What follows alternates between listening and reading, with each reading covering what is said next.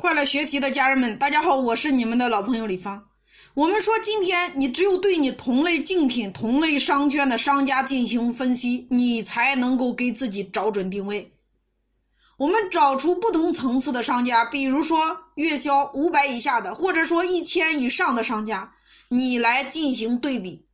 你对你的商圈同行有了一个大致的了解，了解他们的活动销量。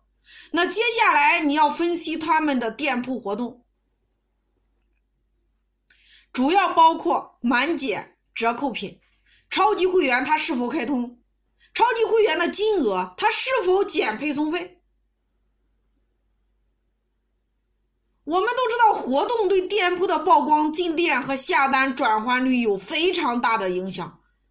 这也是我们今天你的店铺你要你想要运营的一个重点。你只有分析不同层次店铺它的销量，对我们店铺未来的发展和这个商圈池子的大小，你有一个大致的了解。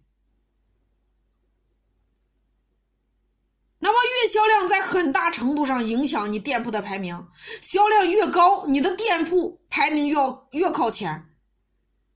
所以你进行商圈分析的时候要特别注意，也就是说。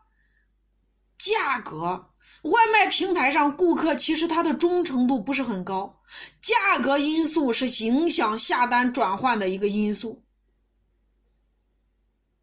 顾客往往会动会对这个不同商家的价格他对比再来下单。那我们可以借助平台的满减神器功能来展示你的一热销组合和你的店铺实付价格。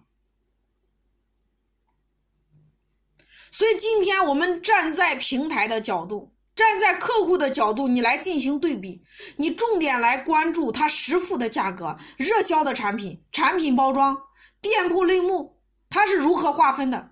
它的口味、活动力度、配送时间，商家后续是不是有发代金券的，有发券，如何发的？那你购买之后，你要站在客户的角度，你抛开自己。就说抛开自家的产品，你来进行对比，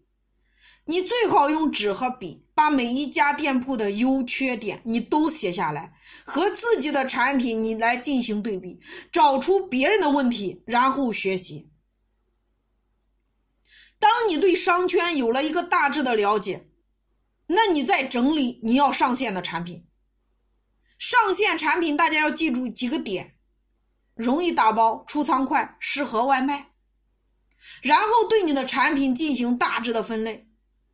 类目产品类目，我建议一般六到八个是最佳的。